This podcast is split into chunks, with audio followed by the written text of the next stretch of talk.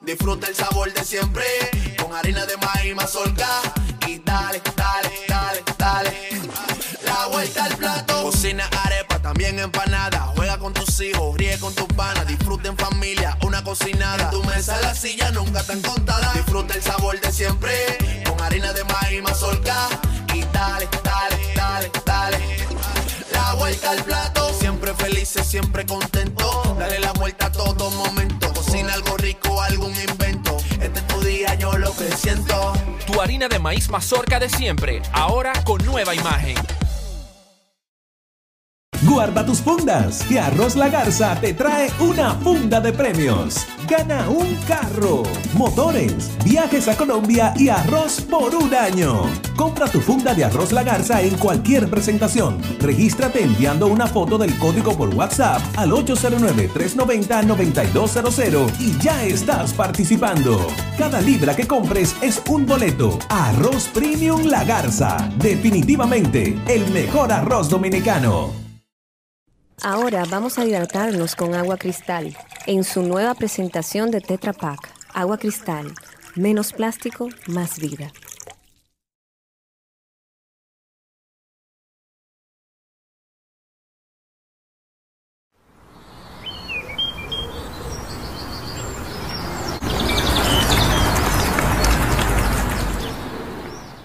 Muy buenas noches, esto es Side by Hide, un, un, podcast de Bao Media Group con el apoyo de Canared. En esta ocasión tenemos a un invitado muy especial, el doctor César Polanco. Muchísimas gracias. Que está aquí para hablarnos en continuidad con el, con el capítulo anterior de por qué son ilegales, eh, por qué es ilegal el cannabis. Entonces ahora él en su... Eh, eh, en base a su profesión de abogado, pues nos va a abundar un poquito más acerca de eso ya de, de, una persona experta, ¿no? De primera mano. Buenas, buenas noches, César, y bienvenido. Muy buenas noches. Eh, gracias nuevamente por tenerme acá eh, en este podcast. Bastante interesante el nombre, Side by High. Eh, agradeciendo que se hable de este tema, que es un tema hasta cierto punto tabú, es un tema muy mal visto dentro de nuestra sociedad, que hasta cierto punto es muy conservadora. Y eh, vamos a estar hablando de una normativa, la 5088, la que crea la Dirección Nacional de Control de Drogas, que hasta cierto punto, eh, si lo vemos dentro de lo que es la actualidad, es una norma bastante inquisitiva. Pero quizás eh, en el momento en que el legislador emitió la norma en el año 88, eh, pues veía como una solución a toda la problemática del narcotráfico, lo que venía siendo el consumo, y por eso adquieren quizás esta forma inquisitiva de tratar tanto al consumidor como al narcotraficante, que es la parte donde no hay una distinción real y que la normativa necesita. Ojo, es una de las normativas más completas que tenemos en la materia, eh, tanto en Centroamérica como el Caribe y Latinoamérica, pero la realidad es que es una normativa que es adquirida de parte de un gobierno norteamericano, en ese momento Ronald Reagan, eh, si nos vamos a los hechos históricos, eh, el presidente Joaquín Balaguer va a una visita en el año 87, saluda a Ronald Reagan, en ese momento ciego Balaguer, y pues claramente se da de notar de que hubo un intercambio de ciertos tipos de posiciones y en ese momento todos sabemos que el presidente Reagan tenía una política de... La guerra contra las la drogas. La guerra contra las drogas. De hecho, una de las más fervientes guerras contra las drogas Así porque es. es algo que comenzaba desde los años 60 pero que adquirió con lo que vino a ser el presidente Nixon y luego, posteriormente, el presidente Reagan, una, digamos, una seriedad bastante grande de parte de la Casa Blanca en ese momento. Una cosa que yo me, me, me pregunto es, por ejemplo, ya sabemos que, por ejemplo, la OMC, la ONU, eh, reconocieron las propiedades medicinales del, del cannabis.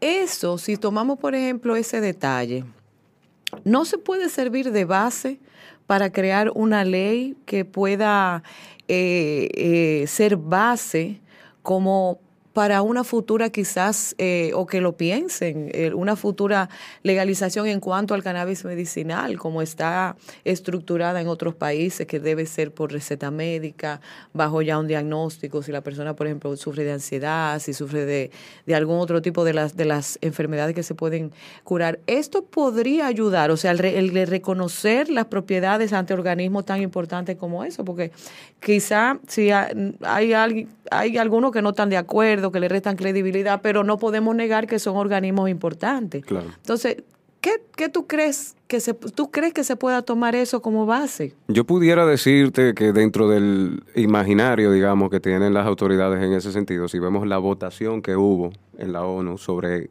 el tema de la despenalización del cannabis medicinal, fue una votación bastante cerrada.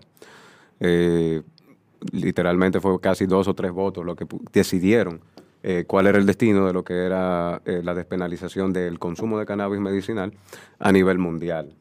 Eh, pero si nos vamos realmente a quién incentiva la iniciativa, en este caso podemos encontrar expresidentes de países como Colombia, Portugal y Brasil, si no me equivoco. En las épocas de estos expresidentes, que nos podemos encontrar con César Gaviria, expresidente de Colombia, uno de los que más atacó lo que fue el narcotráfico y fue atacado también por el narcotráfico de Pablo Escobar, todos recuerdan lo que es esa narconovela, que muchos piensan que es algo hasta cierto punto eh, una producción de Hollywood, todo lo que pasó, pero eso pasó en la vida real. El narcotráfico pasó a ser hasta cierto punto te- narcoterrorismo en Colombia. Así es. Y eh, vemos a César Gaviria, luego de esta experiencia, cambiar su perspectiva y apoyar la despenalización, no solamente del cannabis, sino también de otras sustancias. Eh, vemos también la experiencia de Brasil, este presidente, expresidente de Brasil, que ahora no recuerdo el nombre, pero fue literalmente el que estuvo cuando, eh, cuando el Papa Juan Pablo II hizo la visita a Brasil, eh, por allá en los años 94, 93 se hace una limpieza de las favelas, o sea, este presidente incentiva a la BOPE brasileña, que es una unidad especial, a hacer una limpieza de la favela y acabar con todos los narcotraficantes. Eh, ustedes sabrán lo que fue eso, hasta cierto punto pudiéramos catalogarlo de genocidio eh, y violaciones a los derechos humanos bastante graves. Pero este presidente también cambia su perspectiva y se une al Consejo y crean esta normativa en conjunto con la presidenta de Portugal de ese momento, que fue en el año 2000-2001, eh, donde en Portugal se legaliza el consumo del opio, que es una droga totalmente diferente a lo que estamos hablando ahora, el opio, pero como conocemos eh, popularmente como la heroína. Eh, que claramente Portugal en su momento, en esa fecha, era uno de los países con los índices más altos de consumo de drogas y de adi- adictos y también eh, de lo que venía a ser pro- la proliferación del VIH en Europa. Ellos cambian su política de cómo tratan al paciente de heroína y claramente esto trajo unas repercusiones bastante positivas porque el consumo bajó en el momento en que despenalizaron el consumo de heroína y que el. Estado po- portugués suministraba jeringuillas y también la sustancia. Y claramente esto también incidió en que bajaran los índices de, de personas que tenían SIDA. Entonces, ¿qué vengo a decir con esto? Que quizás la votación y la forma en que lo ven las autoridades dominicanas eh, dicen, bueno, fue una votación cerrada. Hasta ahora, digamos que no es un problema de interés público nacional.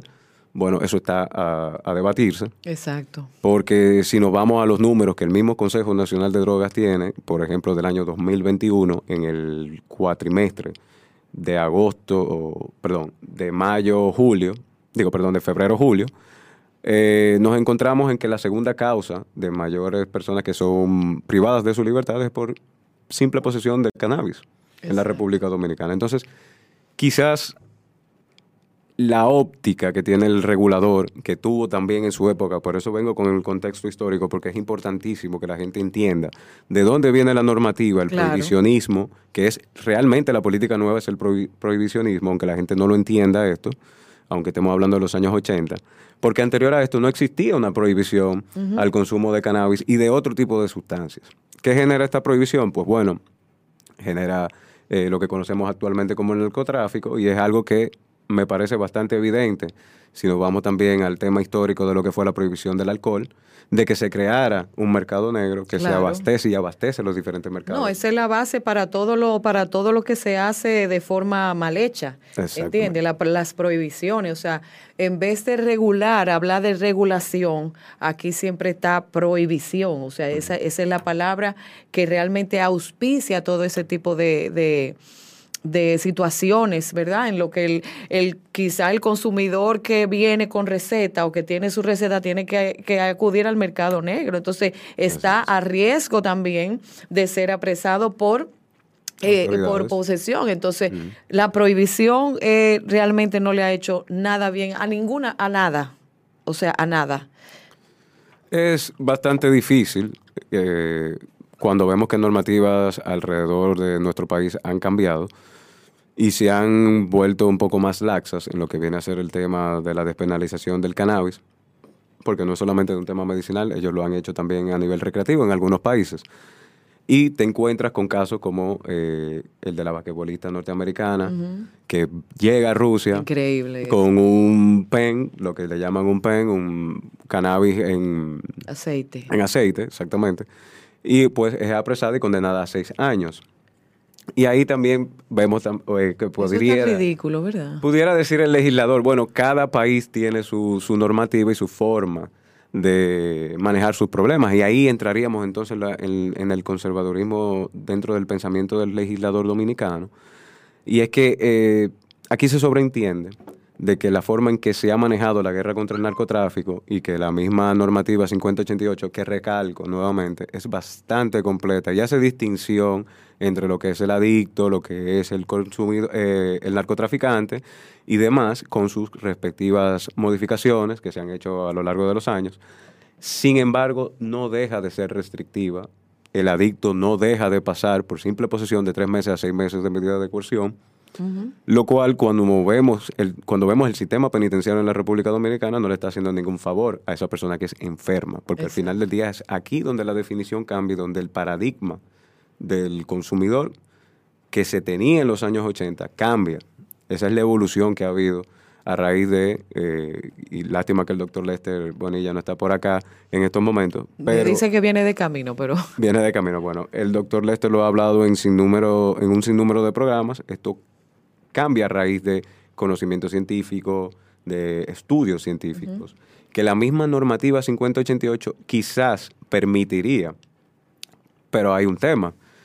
¿Pudiera permitirse estos estudios del cannabis en República Dominicana? Ciertamente sí, con los permisos que tanto el- la Dirección Nacional de Control de Drogas como Salud Pública y otros organismos más pudieran eh, otorgarle a una persona en específico. Pero la realidad es la siguiente, la misma normativa o lo que arrojaría ese estudio eh, dentro de la falta de institucionalidad que existe en nuestro país con los cambios de gobierno y demás, podría pudiera verse afectar. afectada, exacto, pudiera verse afectada por un cambio de gobierno. Eso te iba a comentar. Me parece que una vez conversamos en una de las tantas reuniones que se han, no, perdón, en el último Cannabis Talk, Sí. Mencionamos, eh, no sé si fuiste tú o Lester, me parece que fuiste tú en alguna de las reuniones también, que dentro de la, de la misma ley 5088, como tú bi- bien has dicho, el, la salud pública es la institución, el ministerio que está, vamos a decir, Llamado, de- facultado. llamado, facultado, para aprobar investigaciones en cuanto a diferentes tipos de, de- de sustancias para ver su posterior, eh, la posterior aplicación de esto en, en, en personas que realmente lo necesiten y que ese medicamento o sustancia no te todavía no tenga pruebas suficientes, no te ha aprobado. Es cierto eso, o sea, pudiese si se le presenta una, un proyecto, vamos a decir, de, para investigar, para empezar la investigación acerca de lo que es el cannabis medicinal y sus, eh, sus efectos en personas como eh, pacientes de cáncer, pacientes de Fibromialgia. fibromialgia, autismo y demás. O sea, eso pudiera ser real. ¿Tú entiendes que puede ser real eso? Sí, claro, al final del día es un tema de, digamos, eh, deseo político, potestad política de que se, de que se logre. Eh, obviamente la normativa lo permite hasta cierto grado. Sin embargo, yo observo que vuelvo y, tengo que recalcar esta parte, dada los bajos, niveles de institucionalidad en lo que vivimos en la República Dominicana, que no es algo de un partido político, sino una parte de la idiosincrasia del dominicano, de, nuestra historia eh, política, pues eso pudiera generar un cambio y pudiera generar, degenerar en que ese estudio se pierda en el tiempo. Entonces no sería la primera vez que pasa, con cosas que son mucho más sencillas, ha ocurrido que en los cambios de gobierno, pues obviamente se ven afectados esa continuidad que la, administración pública y el Estado debería de tener. O sea que yo lo veo que sí es permitido, pero dada la realidad, pudiera terminar en nada. Y realmente eso no es lo que se necesita eh, con lo que viene a ser quizás una recomendación de modificación de la norma 5088, que es lo que yo entiendo que se debería de hacer. ¿Qué tú recomiendas? ¿Cuáles puntos tú crees que deben estar ahí para, para que sea una ley más, quizás más completa, más abierta, menos eh, prohibitiva en relación al caso que nosotros entendemos que es lo esencial ahora mismo, que es el cannabis medicinal? Bueno, debería de ampararse primero en el cambio de categoría del cannabis. Obviamente el cannabis sigue estando dentro de la categoría de las drogas duras en República Dominicana, cosa que, como mencionamos, la ONU cambió el criterio.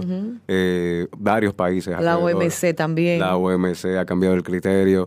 Muchas personas también se fían de lo que dice la FDA en los Estados Unidos. A diferencia de estos organismos internacionales, la FDA no puede emitir ninguna opinión a favor o en contra de lo que viene a ser el cannabis medicinal porque es un delito federal todavía al día de hoy en los Estados Unidos eh, cualquier tipo de uso de Pues mira, gracias por aclarar ese punto porque yo pensaba que era al contrario. Yo entendía que la FDA tenía la potestad de, de o sea, de cambiar, de aprobar eh, inmediatamente esos organismos internacionales. No, todavía no, porque sigue siendo un delito federal. De eso incluso se ha, en el día de hoy, se introdujo un proyecto de ley en lo que viene a ser el homólogo de la Cámara de Diputados en los Estados Unidos, pero versión, o sea, de, la República Dominicana, pero versión en los Estados Unidos, la House of Representatives, y más funcional, claro, eh, de lo que es la legalización del cannabis a nivel federal. Entonces, ya los estados están viendo que el cambio de paradigma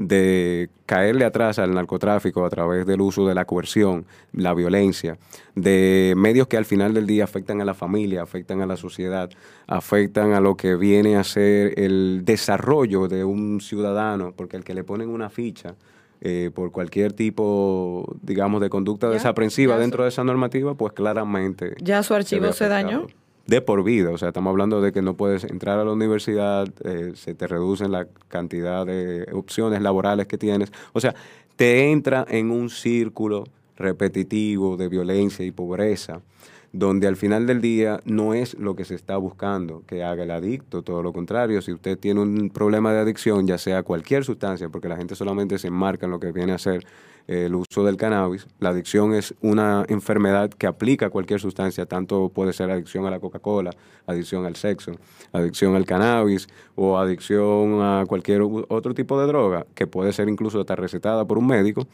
Eh, pues claramente estamos desentendiendo lo que es la problemática real. Entonces Einstein decía que el sinónimo de locura es querer cambiar las cosas repitiendo y haciendo lo mismo. Yo entiendo que en ese sentido también hasta la Biblia te lo menciona cuando estamos en el Éxodo, de que el, pueblo de Israel daba vuelta en el desierto porque no terminaba de, obedecer completamente a Dios. En este caso estamos haciendo lo mismo, estamos desobedeciendo la naturaleza humana, de lo que viene a ser eh, el pensamiento cognitivo del ser humano, que cuando ve un morbo, una prohibición, un, problema, algo que, que le genera eh, bueno, diga valga la redundancia, ese morbo, pues claramente se inclina a buscar ese tipo de, consumo. Entonces, ¿qué ocurre? Y esta es la parte que yo creo que la gente aquí no termina de entender. Al este tipo de sustancias estar siendo controladas por carteles, narcotraficantes, etcétera, el producto que se le da al usuario es un producto deficiente. Claro. Es un producto que causa daño. Si tú consumes cannabis en República Dominicana, ya sea por un tema médico o recreativo, estamos hablando de que tú no sabes realmente lo que tú estás consumiendo.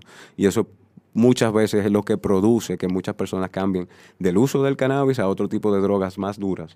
Entonces, todo esto, la comunidad internacional y los estudios, incluso eh, Uruguay creo que fue el primer país latinoamericano, si no me equivoco, que aprueba el uso del cannabis eh, en todas sus formas. Eh, envía un informe al Departamento de Estado de, de, los Estados Unidos diciendo que la mayoría de los mitos que se tenían con que iba a aumentar el consumo, que la violencia, que, que las personas iban a salir a delinquir más. Están desfasados, exacto. Se, se desmitificó todo eso, se rompe el paradigma.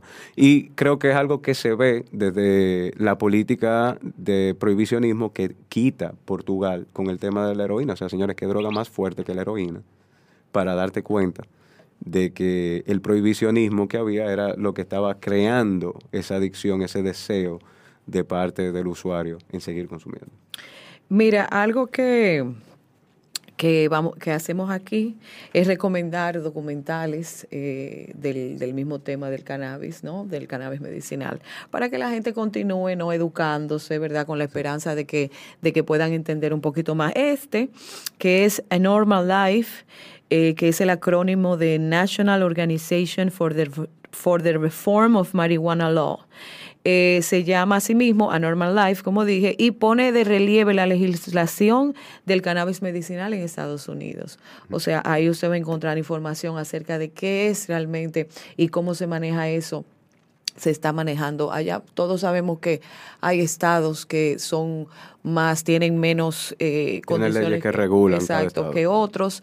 Eh, hay algunos que tienen leyes un poco más, más fuertes que otros. hay, hay, estados que tú no puedes fumar en el exterior. Si tú vives en una casa, por ejemplo, y el propietario de esa casa no está de acuerdo con que tú fumes, tú no puedes fumar. Exacto. Hay otros que tú no puedes fumar en el carro. Y así que en cada estado cambian la, las cosas.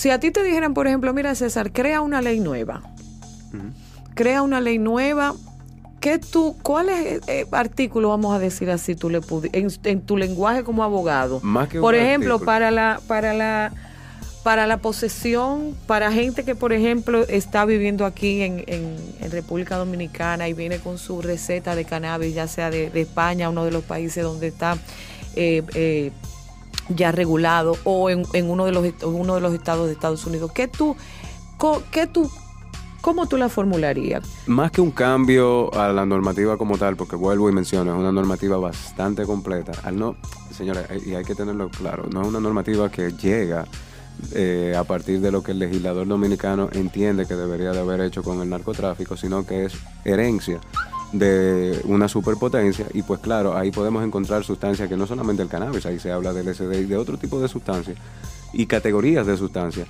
que obviamente te dejan entrever que el legislador que crea esa norma no es un legislador dominicano, sino una persona con mucha más experiencia dada la época. Entonces, eh, entiendo que la normativa es bastante completa, lo que quedaría aquí sería un cambio de categoría del cannabis eh, obviamente, como les había mencionado, está dentro de la categoría 4, que es una donde están las drogas más duras.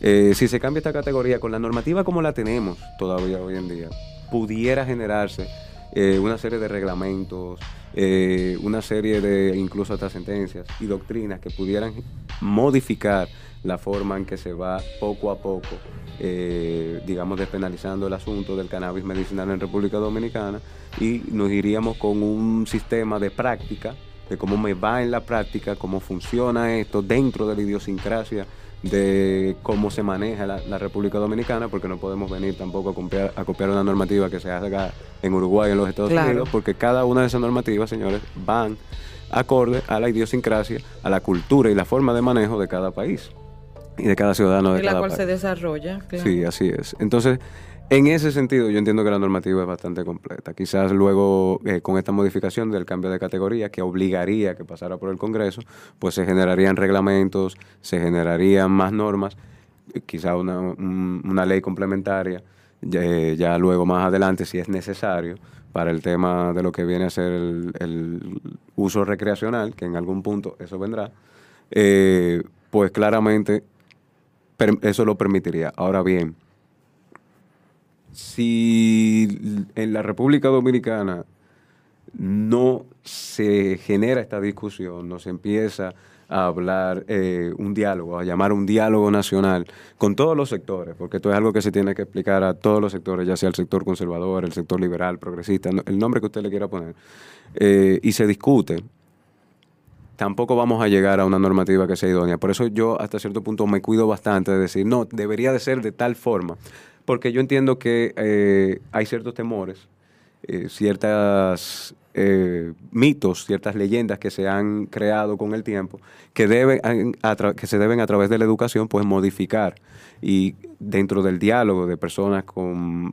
una base científica que puedan hablarles eh, a estas personas que tienen estos mitos y viceversa, que se desconstruya todo lo que viene a ser esa idiosincrasia y se destruye ese paradigma de lo que es la política de penalización que hay hasta ahora, pues entonces ahí quizás pudiéramos generar una normativa mucho más integral, que es lo que se busca al final del día al crear una política pública. Yo, yo creo que. Hola, ¿cómo están ustedes?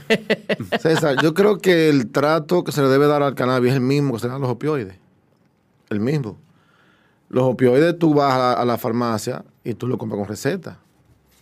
En algún momento del sistema hubo forma de que lo comprabas sin receta, pero ahora, hasta ahora, el sol de hoy, los opioides se utilizan con receta controlada. Entonces, yo entiendo que pudiéramos empezar por ahí Sí, por eso pudiéramos empezar con esa normativa de que el cannabis, por lo único que para el cannabis, quizás para incentivar la industria interna, en vez de por importarlo, lo que se debería incentivar es el cultivo y el procesamiento aquí en República Pero Dominicana. ahí es que ahí, ahí hay un tema y, y yo creo que eso es importante que tú lo toques, el tema económico, porque mucha gente se va directamente por ahí y yo creo que el tema ahora mismo que nosotros debemos estar conversando antes de llegar al tema económico es el daño moral y social que tiene el prohibicionismo en la familia, en el núcleo familiar dominicano, como te había mencionado, el tema de que te le pongan una ficha a tu muchacho. Sí. No solamente eso, o sea, estamos hablando que en los países donde ya se ha regularizado este tema, se crean muchas más normativas y se hace mucho más difícil que personas menores de 18 años puedan consumir este producto.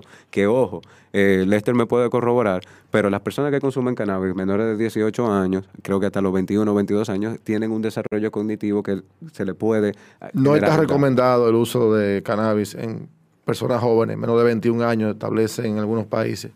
Pero, César, se va, se va a crear un problema. No sé si hablaron en el tema de la vaquebolista que está presa en Sí, Rusia. sí, él lo, lo- tocaron. él lo tra- lo- Pero se va a dar un problema aquí. ¿De qué nosotros vivimos aquí? De turismo. ¿De dónde son los principales turistas que vienen de, de aquí? ujú. De Canadá, Estados Unidos, Europa.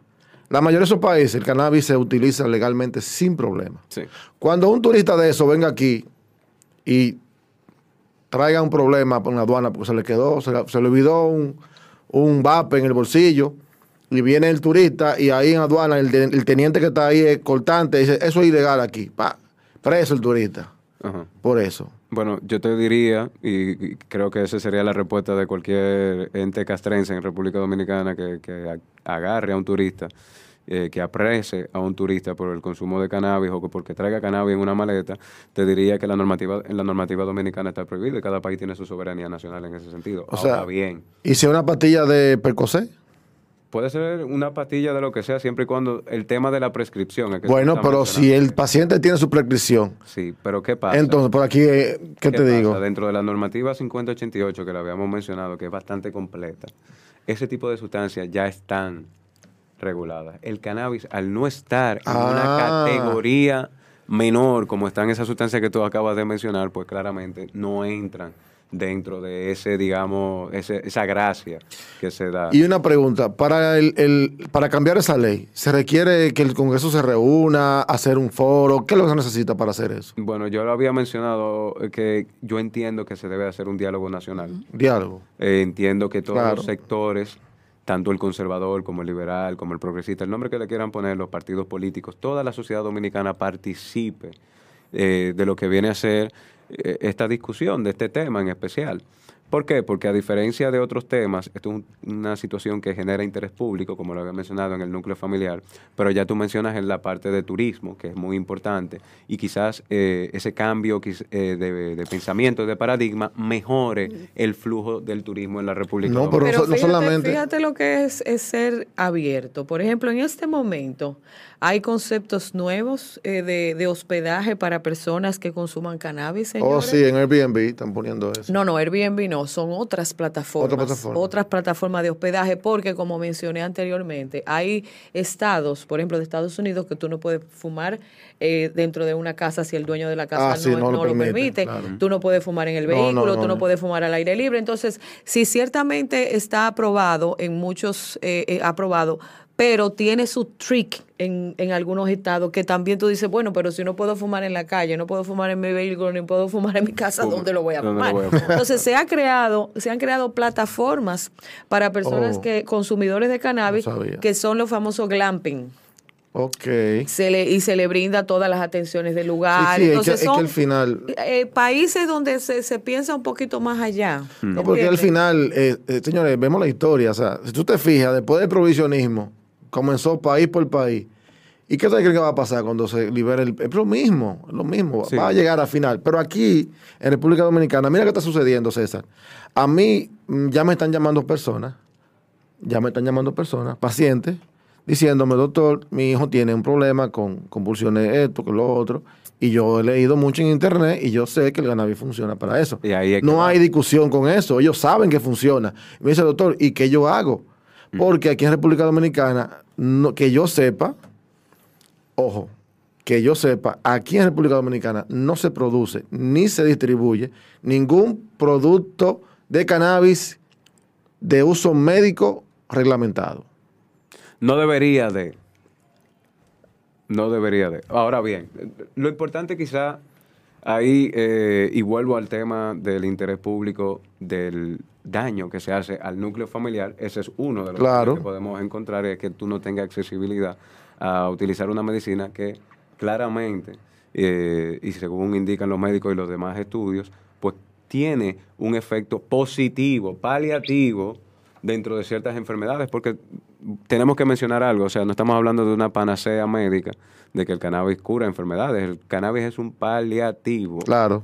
Entonces, esa, entrando de- dentro de esa óptica, claro que es eh, hasta violatorio de derechos humanos que una persona no tenga accesibilidad a una medicina que claramente pudiera mejorar su condición de vida. Y es que cuando nosotros nos vamos a lo que es la constitución del 2010, eh, vivimos en un Estado social y democrático de derechos, señores, y eso está implantado dentro de la normativa, dentro de la constitución dominicana. Entonces, eso debería de imperar la parte social. Cómo yo eh, genero una política pública que no cree tanta distorsión, tanta problemática, tanta violencia, tanta, eh, bueno, digamos, tanto desastre de lo que viene a ser eh, el núcleo familiar de la República Dominicana. Quizás cambiando la, el prohibicionismo y ese enfoque de guerra contra las drogas que existe de manera actual y abriéndonos un poco más a las prácticas que están haciendo otros países, dada su, claro, recomendación. Ojo, vuelvo y menciono, porque yo soy de las personas que digo que no se pueden aprobar normativas que vengan directamente de otro país como una forma de imposición, Sí. sino que dentro de ese diálogo que menciono que se debe, de, se debe de hacer con todas las partes de la sociedad que se ven afectadas, pues se genere una normativa que sí represente la idiosincrasia del dominicano, de cómo vive el dominicano, de cómo piensa el dominicano eh, y cómo, claro, en la práctica se da todo esto. Yo creo que a nivel de regulación y de idiosincrasia, yo creo que el sistema que más nos convendría a nosotros es el de Puerto Rico. Puerto Rico es un país vecino, tiene ya casi cuatro años con su programa de medicinal. 2018, cuatro años tiene ya, o sea, bastante Y experiencia. funciona bastante bien. Podemos chequear las estadísticas de ese, de ese sistema. No lo conozco muy bien. Podemos verlo. Se parece mucho al de Colorado, he escuchado. Pero un sistema que yo he oído a los médicos puertorriqueños hablando. Y los médicos hacen su, su medicina con su receta, su carnet. Los pacientes. Pero es que claro, por eso que te digo que la norma 5088 permite, permite, dentro del esquema de lo que existe, si se cambia de categorías el cannabis, pues que se creen estas- estos médicos que sean eh, autorizados por la Dirección Nacional de Control de Drogas y el Ministerio de Salud a poder recetar ese tipo de medicamentos y que ese medicamento se venda en lugares en específicos. Exactamente. Como pasa hoy en día con ciertos medicamentos que solamente con receta tú lo puedes adquirir. Ahora bien, si nos vamos a- al, digamos, al meollo del asunto, esto no le conviene a muchas farmacéuticas. Hay una industria que se va a ver afectada. Yo diría que es una oportunidad para esas industrias quizás de reinventarse eh, por toda la mala publicidad que existe hoy en día y que obviamente eso está basado en datos científicos de personas que se vuelven adictas a medicamentos prescritos por médicos y que esos medicamentos, pues claramente al no eh, poder sostenerlo dentro de su economía familiar, los obliga a utilizar sustancias que son de menor categoría y pasan a un problema de adicción mucho mayor y los ves en las calles. Porque esos medicamentos, sí, una vez tú usas, por ejemplo, un medicamento de esos famosos que se usa para la ansiedad, al tiempo no te funciona y tú tienes que recurrir a otro más fuerte. Entonces ahí sí se llega a un uso de otra sustancia mucho más fuerte y mucho más adictiva. Yo entiendo que también... Eh, para poder cambiar algo en la ley de la cual estamos hablando, yo entiendo que es imperante aprobar la investigación, Claro. como se ha hecho en todos los países donde se ha aprobado, donde primero tú pasas una fase 1, una fase 2, una fase 3, para poder aplicar ese medicamento ya para uso no para tal o cual enfermedad. Y eso aquí ni siquiera se ha pensado. O sea, de- de- eh, eh, niegan la posibilidad tan siquiera de la investigación, porque para tú descartar algo, tú tienes que investigarlo primero.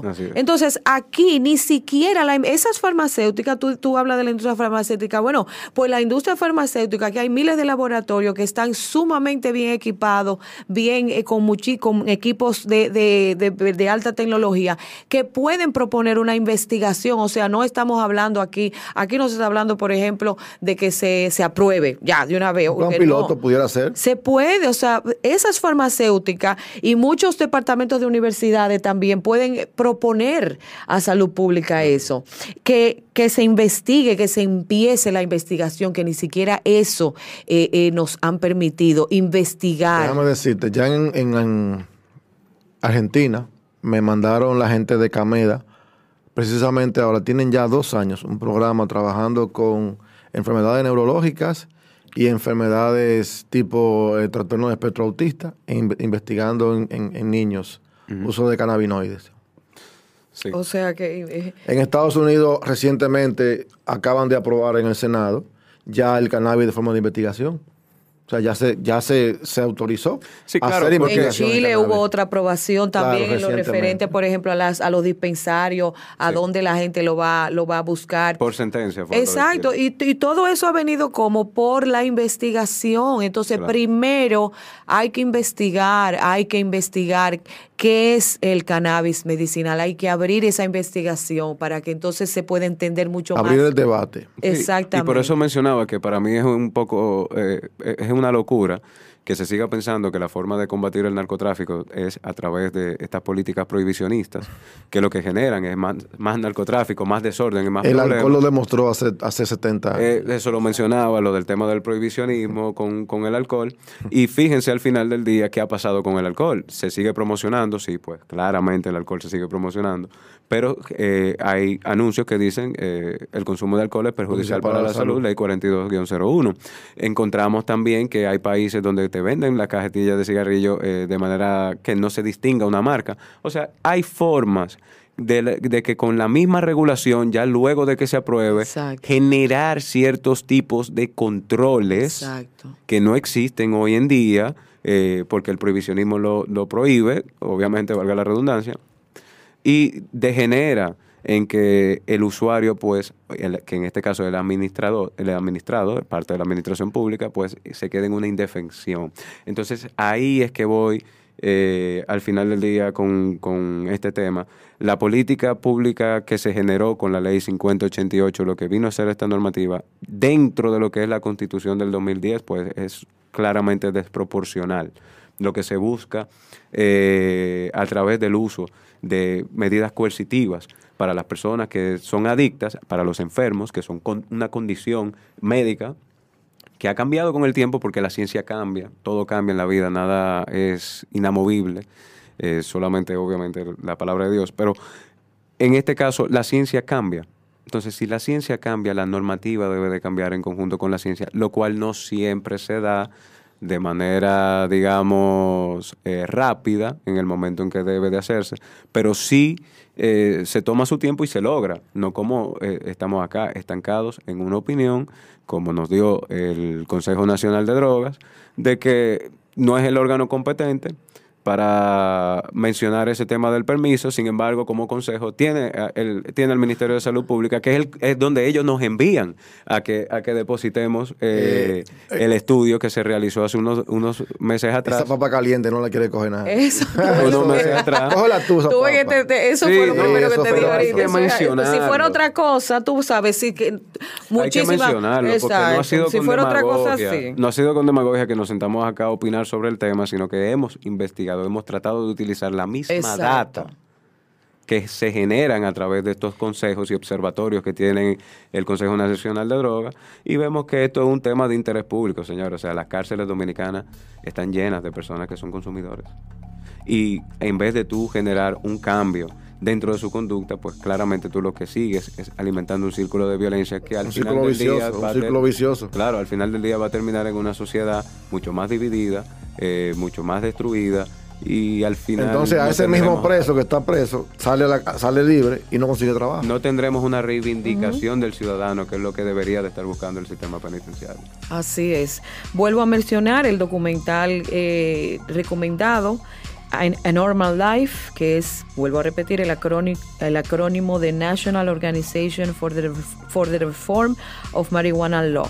Usted lo puede encontrar en Netflix, es un documental des- del 2011 y pone en relieve la legislación del cannabis medicinal en los Estados Unidos. Eh, yo voy a dar un dato un poco divertido ahora que ustedes mencionan a Netflix. Una de las series que más me gusta eh, de Kathy Bates, una de mis actrices favoritas, se llama Disjointed, está en Netflix. Oh. y ellos Sí. mencionan la problemática que tienen en Estados Unidos Sí. los dispensarios. Eh, ella está en California, según la Sí, serie. sí. Pero ¿qué pasa? Y ahí es que va la distinción entre una normativa federal y otra de un estado. Es que la DEA puede decomisar eh, los activos que hay dentro de los dispensarios y Oh. también la, eh, las ganancias que ellos generan. Porque primero, al ser una normativa que eh, a nivel federal no está aprobada, pues los bancos no te permiten depositar dinero y ellos tienen grandes sumas de dinero en efectivo. Efectivo. Y pues claramente al no estar federalmente aprobada, la DEA se tira y decomisa todo ese dinero en efectivo y todos los activos que tiene la persona Eso. y destruyen la tienda. Y ahí vemos de una manera jocosa parte del- de, de lo que viene a ser eh, el daño que se provoca a través de estas políticas prohibicionistas. Bueno, pues muchísimas gracias César por estar aquí con nosotros Él aclarando. va a venir por aquí otra vez. Muchísimas Claro. gracias por la oportunidad, claro que sí, todas las veces que señores, recuerden que esto es Side by High, un podcast filmado y grabado en Bao Media Group con el apoyo de Cana Red. Nos vemos en la próxima. Yo, disfruta el sabor de siempre con harina de maíz mazorca y dale, dale, dale, dale. Vuelta al plato. Cocina arepa, también empanada. Juega con tus hijos, ríe con tus panas. Disfruta en familia, una cocinada. Tu mesa la silla nunca tan contada. Disfruta el sabor de siempre con harina de maíz mazorca y dale, dale, dale, dale. La vuelta al plato, siempre felices, siempre contento. Dale la vuelta a todo momento. Cocina algo rico, algún invento. Este es tu día, yo lo que siento.